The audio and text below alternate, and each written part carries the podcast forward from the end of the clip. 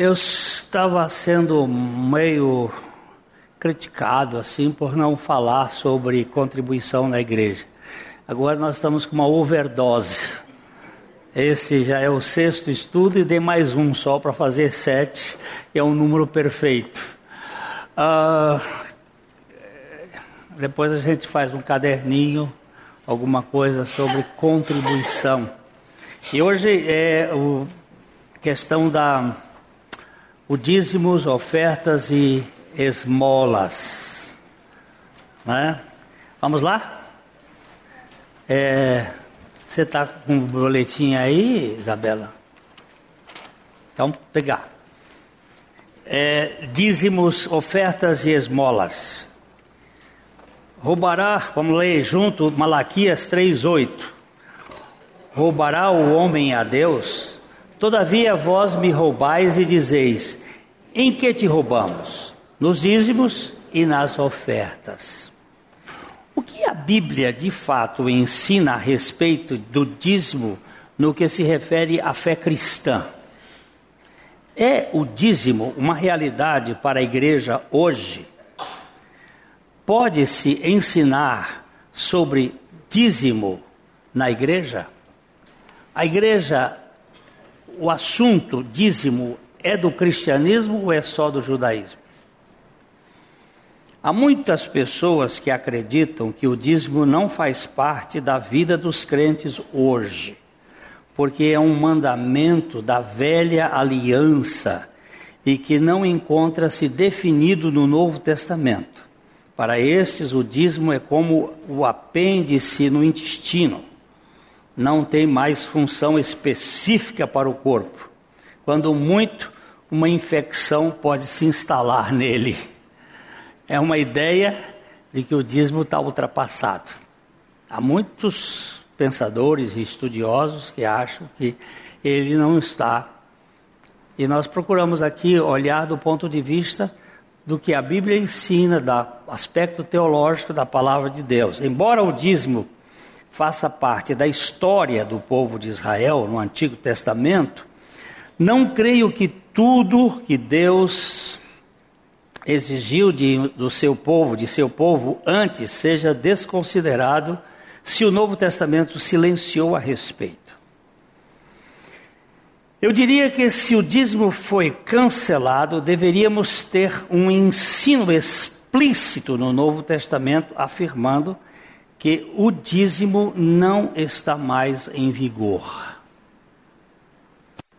Tinha que ter alguma coisa para dizer, o dízimo não está mais em vigor. Como tem sobre a lei.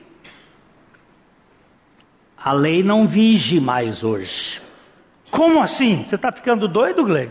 Não. Porque a lei hoje é Cristo.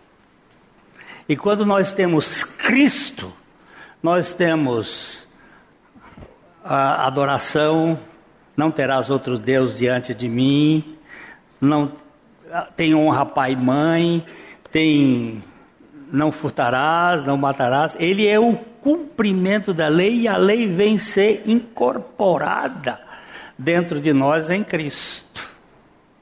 Quem tem Cristo vive a lei. Quem não tem Cristo pode botar a lei do jeito que quiser. Aí faz como o antigo chefe do meu filho, é um judeu, e um dia ele conversando com o rabino lá em Nova York, ele disse para o rabino assim: Rabino, eu já cumpro nove dos dez mandamentos. Aí o rabino olhou para ele e disse: E qual você não cumpre, Meyer? Ele disse: Na hora eu escolho. Essa é a tática de um bom judeu. Na hora eu escolho qual é que eu não cumpro. Nenhum de nós cumpre a lei. E a Bíblia diz que se você tropeça num, derruba todos. Isso é como se fosse uma. aquela coisa do, do dominó, né? Então, o cumprimento da lei, de verdade, é Cristo. Mas o dízimo, me parece que ele não foi substituído. Podemos dizer que Ainda que o dízimo não foi um evento da lei, ele não foi, e não era exclusivo do povo hebreu. Abraão deu o dízimo ao sumo sacerdote Melquisedeque 400 anos antes da lei, portanto, antes da existência do povo de Israel e do sacerdócio aarônico. Contudo, o dízimo, conquanto o dízimo seja uma contribuição fundamental no desenvolvimento da história do povo hebreu, sua realidade antecede a este povo e sua permanência continua na história da igreja. Não acredito que o dízimo caducou com o advento do cristianismo.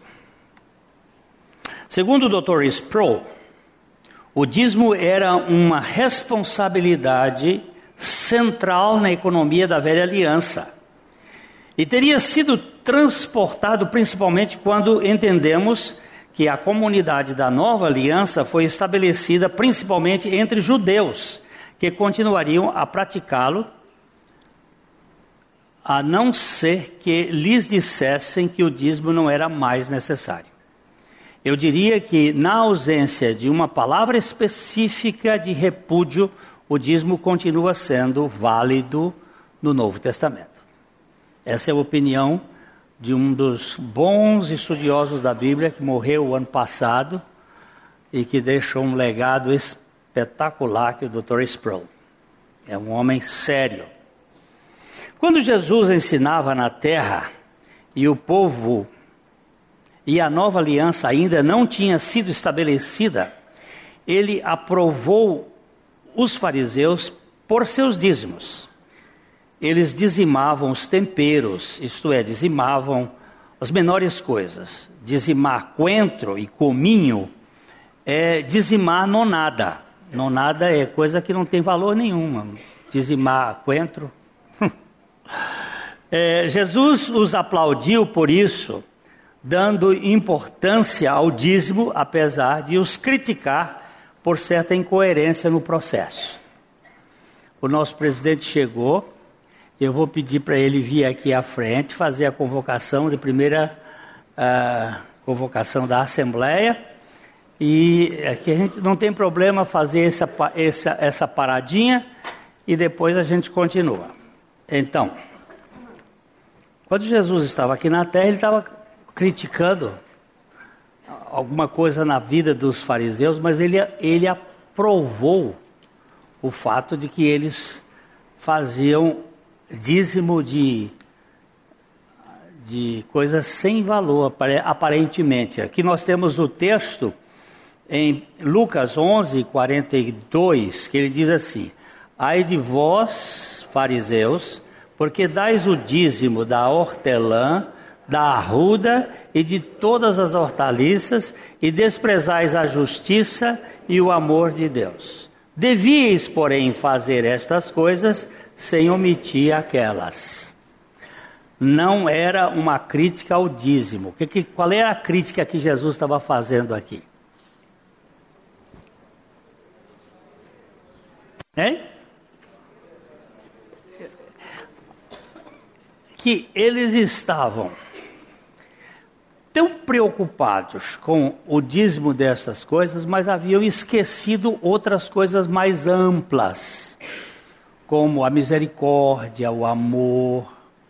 E aí Jesus está fazendo essa cruz. E ele diz assim: ó. Devíeis, porém, fazer estas coisas. Que estas coisas? Sem omitir aquelas. A, a, posição de estas e aquelas é muito importante, porque dais os dízimos das hortelãs, da arruda e de todas as hortaliças. E desprezais a justiça, o amor de Deus. Devias fazer estas coisas, estas são a justiça e o amor, sem desprezar aquelas, o dízimo da hortelã e a coisa. É isso que Jesus estava ensinando. Os fariseus eram externalistas, por princípio, e meticulosos nos menores detalhes da lei cerimonial, como o dízimo de pequenas ervas. Todavia, eles eram descuidados em suas relações com Deus e com os homens, Jesus põe seu dedo nesta questão aqui. Eles oprimiam os pobres e falhavam em amar a Deus. O Senhor repreendeu-os não pelo dízimo da hortelã e arruda. Eu fico pensando, toda vez que eu leio Yahuda, eu me lembro daquele galinho de arruda que às vezes gente, as pessoas põem para tirar mal olhado e a coisa assim. Eu fico pensando, eles talvez. É, isso vem da prática judaica, sabia? Quando eles foram para a Babilônia, eles trouxeram essa prática de plantar arruda e, e até isso ficou na Bíblia aqui a coisa. Arruda e toda a erva, mas simplesmente salientou que eles não deveriam ser uh, tão zelosos neste particular e negligenciar os deveres básicos da vida, como a justiça, a misericórdia e o amor de Deus. Era uma questão de equilíbrio. Você não pode valorizar muito uma coisa e desprezar a outra. Os fariseus fazem parte de, da turma elitista que enfatiza o subordinado, mas negligencia o primário eles se destacavam naquilo que podia ser visto pelos outros, mas descuidavam com o que só Deus podia ver. Esta era a questão que Jesus combateu neles. É, não é porque você está me vendo que eu devo praticar. Porque eu estou na presença de Deus. Senão vai ficar um negócio muito incoerente. Né? Vocês conhecem a história da, da freira que ia dirigindo a Kombi, e, e aí ela passou no sinal vermelho, e o guarda apitou, e aí chegou e disse: Irmã, a senhora não viu o sinal vermelho? Ela disse: O sinal vermelho eu vi, só não vi o senhor. E muita gente faz isso. Eu só obedeço porque eu tenho medo da sanção da lei, da coisa, não é porque eu estou na presença de Deus. E a vida cristã é uma vida na presença de Deus, não é porque e não é por causa do medo. Eu não quero obedecer à lei porque eu estou com medo do inferno. Eu não quero, não é por isso, é porque Cristo vive em mim. Isso faz toda a diferença. Um, a maioria dos dízimos no Antigo Testamento era prestado com bens advindos da agricultura ou pecuária. Era uma sociedade agrária. Os fariseus eram tão escrupulosos a respeito de dar o, os 10% a Deus, que se plantasse um pouco de salsa no quintal, eles dizimavam isso também. Dizimavam os mínimos lucros dos seus ganhos. Havia, havia um, uh, um costume, então ele plantava a salsa lá no. Aí ele tirava o molho de salsa para comer hoje e dividia em dez partes. Aí tirava uma parte e levava aquela parte para o templo. Muito assim, criteriosos com esses detalhes. E aqui eu escrevi o seguinte: é como se você achasse 10 centavos no chão e fizesse questão de entregar um centavo a Deus. Jesus disse que esses homens eram tão escrupulosos que pagavam até o último centavo. E Jesus os cumprimentou por isso, como vimos em Lucas 11, 42. Muito ciosos. Quando o Novo Testamento se refere a dar, fala em dar da sua abundância e do espírito de gratidão do seu coração. Sempre que as duas alianças ou os dois pactos são comparados, particularmente no livro de Hebreus, somos ensinados que o Novo Testamento é uma aliança muito mais rica.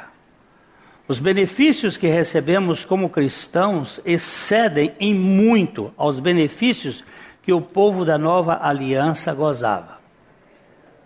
Da, perdão, da, da velha aliança gozava. quando você for ler o livro de Hebreus, você vai verificar esse muito mais, é, maior, melhor, que que existe lá no livro de Hebreus, mostrando que a nova aliança, que é a aliança no sangue de Cristo, no pacto da cruz, ela é superior à aliança do Sinai, a aliança da velha aliança da lei. E então, se ela é bem melhor, eu tenho que exceder a esta aliança. Mas também segue-se que os, a, as responsabilidades do povo do Novo Testamento também excedem as responsabilidades do povo do Antigo Testamento. Nós estamos numa situação melhor, ou eu diria que o dízimo não é um alto padrão fundamental para o supercristão, mas é apenas o alicerce, é o ponto de partida para uma pessoa que está em Cristo e que compreende alguma coisa dos benefícios que recebe de Deus. É, nós falamos aqui já há algum tempo sobre o problema do dízimo ser comparado à propina. Nós estamos aqui no Brasil com a Lava Jato, mexendo com a questão dos da política e a propina, não é? é esses projetos das grandes empresas era feito na base do propinaço. O cara dá uma quantidade, dali ele ganha e ganha mais. O dízimo não é propina. Segundo, vimos que o dízimo também não é gorjeta.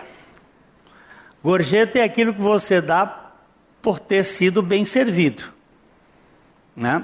Eu contei aqui, ah, hoje até contei lá na minha casa para os meus filhos, estão aqui, sobre um irmão que no, ele, ele, quando começou a dizimar, ele, o primeiro cheque que ele foi lá em casa, eu morava aqui na Rua Santos, um cheque, era ainda em, em Cruzeiro, nem cruzado era, cruzeiro.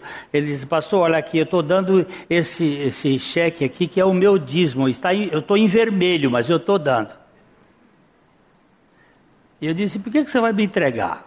O lugar do dízimo você entrega lá na igreja. Não, mas eu quero que o senhor seja testemunha. Ah, bom.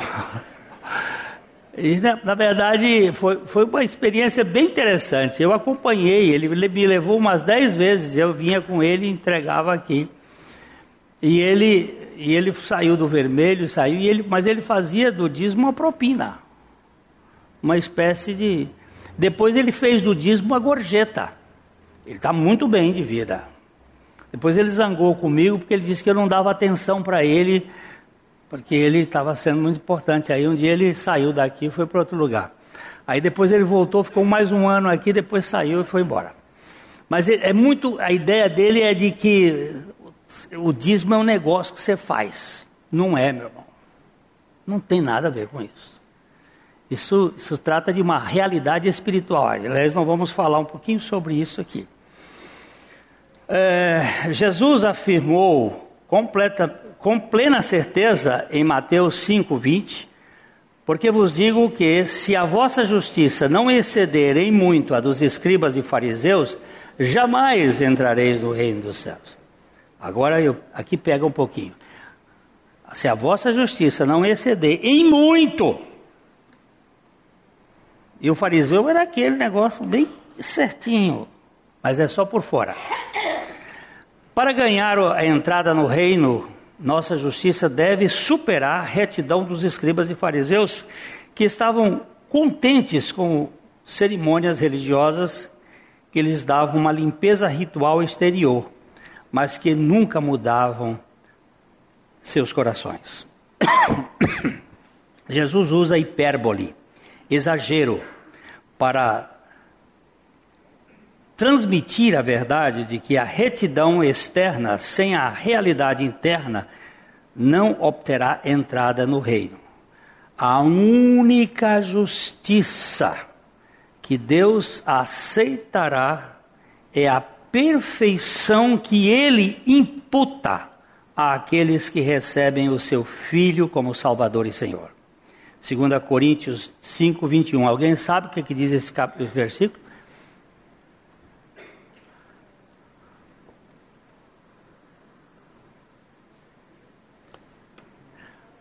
Vamos ver? Pode botar aí. Ouvistes que foi dito aos antigos? Não, esse não é esse não. 2 Coríntios 5, 21.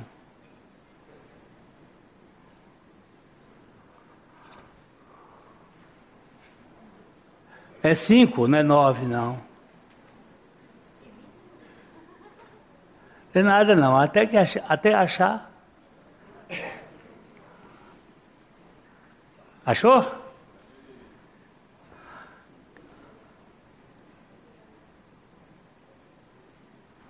Cada um não. Aquele. Ah, bom. Aquele. Quem é aquele que não conheceu o pecado? Aquele que não conheceu o pecado, ele, quem é ele? Deus. Ele o fez pecado por nós para que nele, nele quem? Em Jesus, fôssemos feitos justiça de Deus. Deixa eu pregar o evangelho um pouquinho aqui nesse assunto. Aquele que não conheceu o pecado.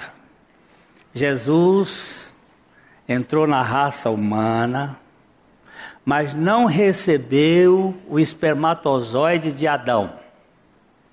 Portanto, não recebeu a natureza pecaminosa. Por um homem entrou o pecado no mundo, e pelo pecado entrou a morte.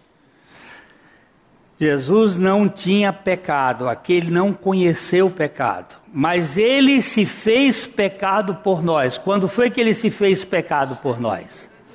Lá na cruz, quando ele assumiu carregar sobre si os nossos pecados. E aí ele se tornou o maior pecador da face da terra, porque todos os pecados de todos os homens foram colocados sobre ele. Para quê? Para que que ele fez tudo isso? Para que nós fôssemos feitos a justiça de Deus. Ele pagou a conta. Quanto você deve? Nada.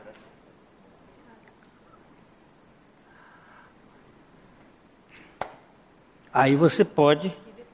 Hã? Rever parar. Aí você pode ter a certeza de que você está isento, isenta de qualquer forma de cobrança. Porque o Senhor lá na cruz pôs a execração pública os cobradores. Tem uma, uma historinha da, do avivamento de Keswick na, na Inglaterra, século XIX, século XX. Uma menininha veio dar um testemunho na assembleia com mais de 5 mil pessoas presentes. A menininha chegou e disse assim: Eu quero dar um testemunho aqui.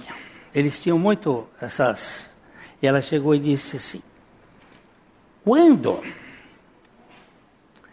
o adversário vem me acusar e que ele bate na minha porta, para me acusar, eu abro a porta e pergunto para ele: o que, que você quer? E ele me acusa ou me cobra, eu digo para ele o seguinte: vai cobrar do meu irmão mais velho que ele já pagou a conta. Isso é uma menininha. Vai cobrar do meu irmão mais velho que ele já pagou a conta. Quando é que nós fazemos isso? Você vai penitência, fazer penitência, vai chorumingar, vai, vai fazer, vai procurar o pastor, vai procurar o diácono, ora por mim, irmão, eu estou aqui. Quem qual diz assim, o meu irmão mais velho pagou a conta e eu estou aqui livre de cobrança. Preguei o evangelho? Naturalmente. Onde há verdadeira fé em Cristo, haverá também a justiça prática que Jesus descreve no restante do Sermão do Monte.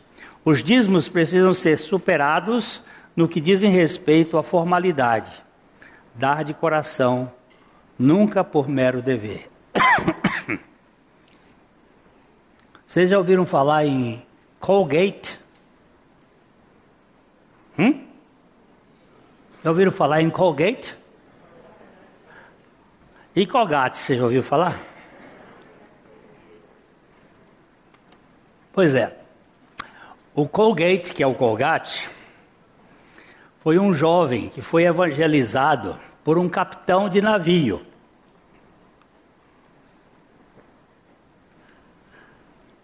Ele estava viajando no rio Mississippi, do sul dos Estados Unidos para Nova York. Nova York estava se expandindo.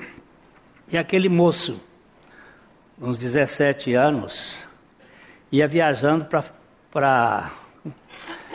Como é que a expressão é para. É, conquistar a vida? Não, é para fazer a vida. Ele queria. E o capitão do navio era um crente e pregou o evangelho para aquele jovem. E uma das coisas que ele disse no final, diz assim: nunca se esqueça, seja dizimista. E ele foi para Nova York, foi trabalhar numa, numa fábrica de sabão que havia lá. E lá trabalhando na fábrica de sabão, chegou um tempo a fábrica faliu. Aí o, o rapazinho, muito esperto, muito. Ele chegou pro para os donos da massa falida e disse assim: o senhor vende essa, essa, essa fábrica para nós? Nós era ele mais um grupinho de empregados lá. E o cara disse: vendo. E eles compraram. E uma das coisas foi um assinado lá que eles iam começar com o dízimo. E aí foi. Foi. O Colgate, pessoalmente, no final da vida, ele dava 90% do que ele ganhava, pessoalmente. E a empresa chegou a dar 40% do lucro líquido da empresa. E ela continua hoje. Eu só compro produtos Colgate. Pasta de dente Colgate. Porque eu sei, não sei como é que estão agora, mas até pouco tempo eles muito fiéis nessa ideia. Eles foram e foram. Foi, foi um ponto de partida. E dali ele foi crescendo. Mas isso não é também, não vai entrar por essa ideia, não. Agora eu vou fazer igual Colgate, que aí você está fazendo do ponto de vista errado, querendo levar vantagem. E aí você já vai fazer propina. Quando o profeta Malaquias admoestou o povo de Israel ele não o fez apenas pela sonegação dos dízimos, mas também pela sonegação ou retenção das ofertas. Esse é um outro nível de contribuição que precisa ser entendido e praticado de acordo com os princípios. Mesmo dizimando fielmente, o crente não pode parar por aí. Ele não para no dízimo, ele pode ir para frente, e pode isso, mas isso tem que ser muito livre. Muito descontraído, de coração, não por obrigação, não por dever, não, não atirar da saca-rolha, porque aí não tem valor nenhum. É, no que diz respeito às ofertas, não há normas que mostrem quanto devemos dar, nem quando devem ser dadas, somente como devem ser dadas. Assim, as ofertas devem fazer parte sempre da vida do crente, pois a liberalidade enriquece o viver cristão. Quando eu cheguei aqui em 74, nós íamos visitar alguns irmãos que moravam num sítio, tinha a irmã Marta Moritz, é da família Moritz, eles tinham um sítio aqui no, na região do Coati. E eu às vezes ia lá no meu Fusquinha, patinando naquela estrada de lama. Aí chegava lá, é, ela tinha sofrido um derrame, estava numa cadeira de rodas, e a filha dela, que estava vivinha, graças a Deus, a Olga, com 96 anos, morava com ela. E a, a dona Marta ficava sentada na, na cadeirinha de rodas, ela não falava. Entendia tudo, a gente conversava, e quando ia saindo, ela começava a tremer assim na cadeira, e a filha já entendia. Tinha que pegar uma oferta para dar ao pastor. Uma galinha, ovos, laranja, tangerina, fazia o pacote e tinha que dar. Não podia sair sem receber essa coisa. Aí quando dava, ela dava aquele sorriso. Que coisa impressionante. Hoje nós temos uma chácara lá no acampamento Canaã. Foi ela que doou um alqueire aqui que foram trocados pelos dois alqueires de lá. Deus fez aquilo se tornar um local muito precioso. Mas ela tinha uma alegria. E eu falei aqui sobre os dízimos no tempo que era agrário. Então as pessoas traziam bode. Eu sou do tempo lá no Corrente, no Piauí, que eh, quando chegava na época as pessoas levavam o boi para dar de dízimo a vaca, a ovelha, dava e depois a igreja vendia e eu sou eu sou antigo, viu, gente? Presta atenção. Então, o quanto, não sei, mas como? As ofertas são tão espirituais como as orações. A meditação da palavra de Deus ou o jejum. O jejum também tem, uma, tem que ser uma coisa espiritual e não simplesmente uma formalidade. Vou fazer jejum. Vai dar um quiprocó. Tanto as ofertas, quanto as orações, quanto a meditação na palavra de Deus, isso tudo é espiritual. Alguém me disse, ah, disse o, a verdade fundamental da mordomia é que tudo que tocamos pertence a Deus. Então trata-se de um bem espiritual e o uso de nossas posses mostra quem realmente somos, espiritualmente falando. Ah, na antiga aliança, as ofertas eram, alcança, eram alçadas ou elevadas, votivas, ou por algum voto pessoal e voluntárias. Ofertas alçadas, ofertas votivas com votos e ofertas voluntárias. Ofertas alçadas o sacerdote pegava, colocava para cima, colocava, e muitas vezes elas eram dispersas, até jogadas fora. Parece que é um abandono, como se fosse jogar ah, aquilo para ninguém. Mas era a forma de despreendimento, ou elevadas, colocadas diante de Deus como ofertas ao Senhor. Ah na nova aliança são sempre alegres, liberais e livres. Nós lemos em 2 Coríntios 9, 7, cada um contribua segundo tiver proposto no coração, não com tristeza ou por necessidade, porque Deus ama a quem dá com alegria. Deus só ama a quem dá não, ele está dizendo que neste caso da contribuição, o que dá com alegria experimenta o amor de Deus nessa questão. Com liberalidade, com alegria, com simplicidade, sem essa coisa pesada. Finalmente, vem as esmolas no pacote: dízimos, ofertas e esmolas. O centurião romano ainda não tinha sido convertido, quando o anjo lhe apareceu e disse, Atos 10, 31, Cornélio, a tua oração foi ouvida e as tuas esmolas lembradas na presença de Deus. Havia uma oração, talvez de súplica pela sua salvação, e algumas esmolas dadas aos pobres diante do trono que moveram o trono em direção a Cornélio. Havia uma graça preventiva agindo nele. Aqui eu coloquei essa palavra porque a pessoa pode dizer assim: ah, então Cornélio fez uma oração e deu esmolas para ser abençoado. Não. Havia uma graça preventiva que já estava agindo nele.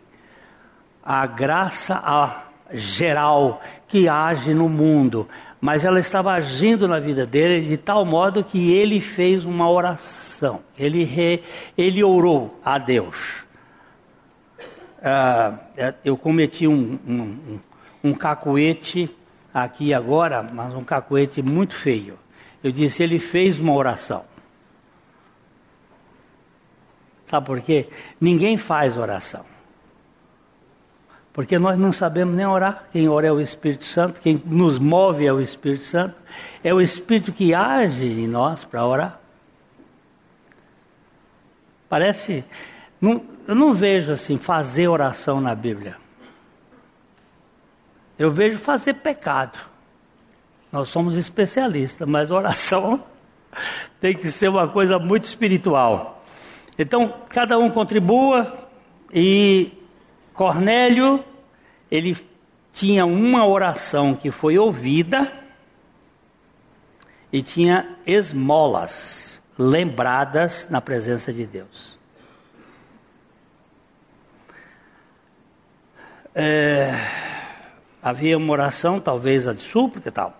O dízimo é quantificado em 10% da renda.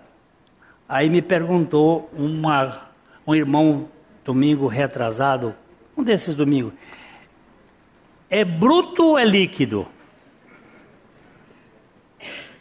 Aí eu estou perguntando aqui, bruto ou líquido? Depende de como o senhor quer trabalhar com a nossa ganância e generosidade. Eu dou da líquida. Eu tiro de César,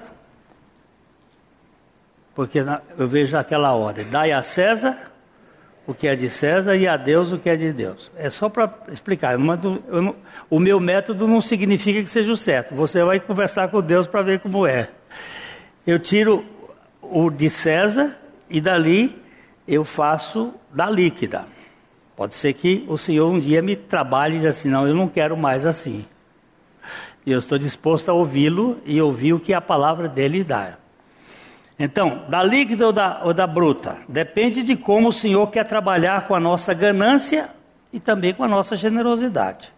As ofertas, porém, são sempre voluntárias e todas voltadas para a expansão do reino de Deus na terra. E as esmolas? Aqui vemos uma operação da graça em favor dos mais carentes do mundo, do mundo os pobres. Aliás, deixa eu falar, fazer uma, uma coisa aqui. Nós temos o toque de amor. Vocês já ouviram falar? Toque de amor? É, um, é uma ONG que a nossa comunidade contribui, ajuda.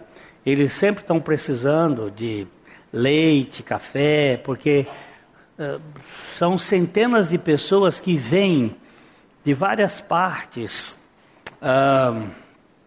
do, do, Brasil para o, o hospital do, do, do, câncer e eles não têm lugar para ficar, e o toque de amor para aquelas pessoas. E ali eles recebem um pouco de pão, comida e um café e leite. Hein? Polo, pouso, pouso.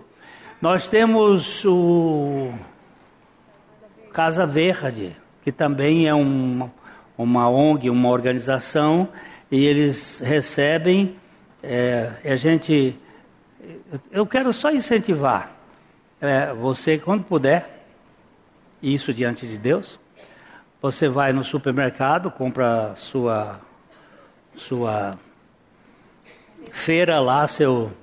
Aí separa, compra um pouco para você trazer, coloca aqui, eles vão distribuir. Tem outra mais? Tem o Casa Verde, tem um toque, hein? Missão Vida, Missão Vida. E, e a gente distribui isso. Essa é uma das ideias das, da esmola, que era sempre voltada para os carentes. Jesus ensinou que as esmolas devem ser feitas discretamente. Em Mateus 6,2 ele diz: Quando, pois, deres esmola, não toques trombeta diante de ti, como fazem os hipócritas nas sinagogas e nas ruas, para serem glorificados pelos homens. Em verdade vos digo que eles já receberam a recompensa.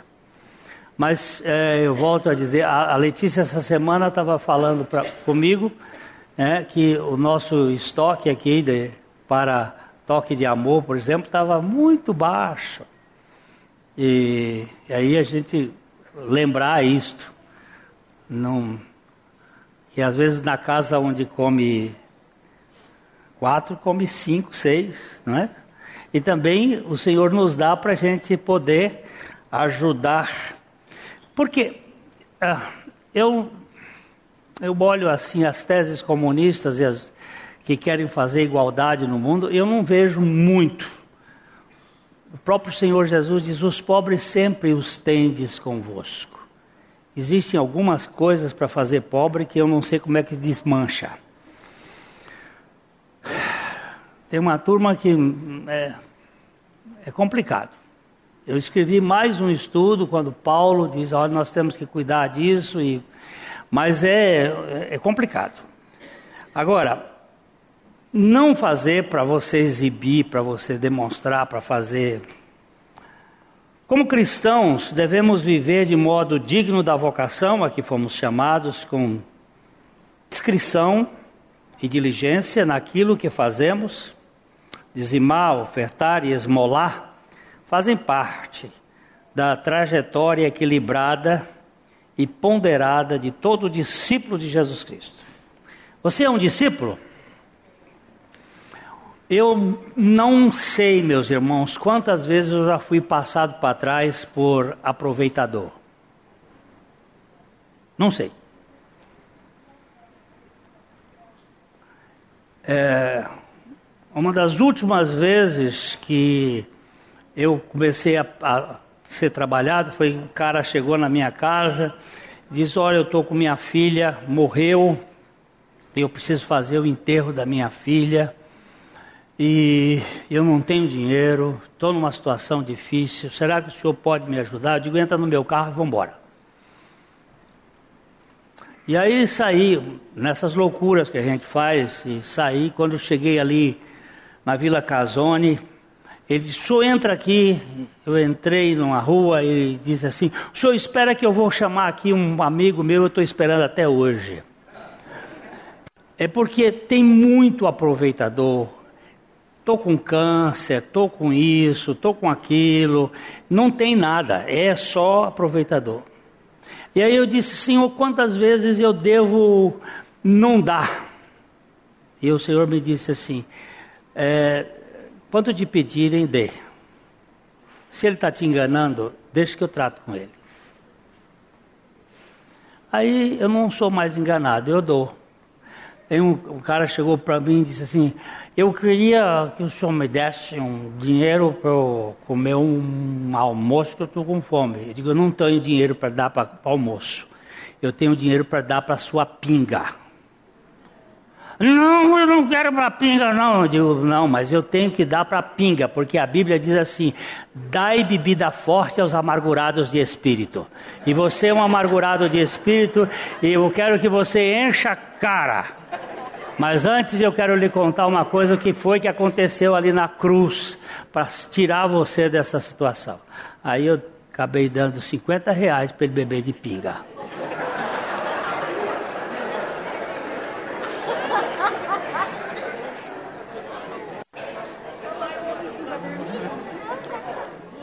Meus irmãos, eu tenho que ler a Bíblia. Eu não sei o que Deus vai fazer com esta Bíblia que Ele deixou. Eu não sei. Eu não sei. Agora, se uma águia estiver feliz, ah, deixa eu dizer para você, eu nunca vi um bêbado ficar tão alegre com, a, com dinheiro. Ele ficou muito alegre, eu vou comer isso aqui todinho. Eu digo, você vai comer em cachaça com farinha. Se uma águia estiver feliz numa gaiola, ou um peixe contente na terra seca, então o incrédulo estará satisfeito em participar da igreja e alegre em contribuir para o reino de Deus. Imagina uma águia contente dentro de uma gaiola. Você não vai ver nunca que a águia quer voar, quer. Um peixe feliz numa terra seca. Incrédulo, contente em contribuir, pois não acha mesmo. Vai ser sempre sofrido. Contudo, se um crente estiver indisposto em contribuir para a obra do Evangelho, com certeza temos que admitir uma aberração na obra salvadora de Cristo. Houve alguma coisa errada. Jesus não salvou esse cara, não. Eu me lembro de um velho pastor chamado é, William Bagby. Ele foi batizar um irmão lá em Macaé, no estado do Rio. Dentro do Rio. Aí o irmão chegou, vamos descendo a ribanceira, aqui o rio, o pastor dentro d'água. E aí quando ele foi descendo, ele lembrou que a carteira estava no bolso. E ele disse assim: esbarra aí, pastor. Eu vou tirar a carteira para dar para o irmão aqui. E o Bagby disse: Não, deixa a carteira no bolso, que ela também precisa ser batizada. Aí, Senhor, batiza toda a nossa vida e faz de nós instrumentos para o teu reino. Mas livra-nos dos exploradores, daqueles que negociam a nossa fé para que nós vivamos para a glória de Deus. Ok? A Livraria PIB Londrina procura selecionar cuidadosamente seus títulos e autores a fim de oferecer um conteúdo alinhado com o Evangelho de Jesus Cristo. Bíblias, livros de teologia, devocionais, literatura infantil, biografias, comentários bíblicos e muito mais. Dispomos também de um acervo de CDs e DVDs das mais de 5 mil mensagens ministradas na primeira Igreja Batista em Londrina. Visite a Livraria PIB Londrina e conheça ainda mais. Livraria PIB Londrina, de segunda a sexta, das 13h30 às 18 horas. Endereço na Avenida Paraná, 76A, próximo ao Calçadão, bem no centro de Londrina. Ligue para 3372 8921 ou acesse o site www.livrariapiblondrina.com.br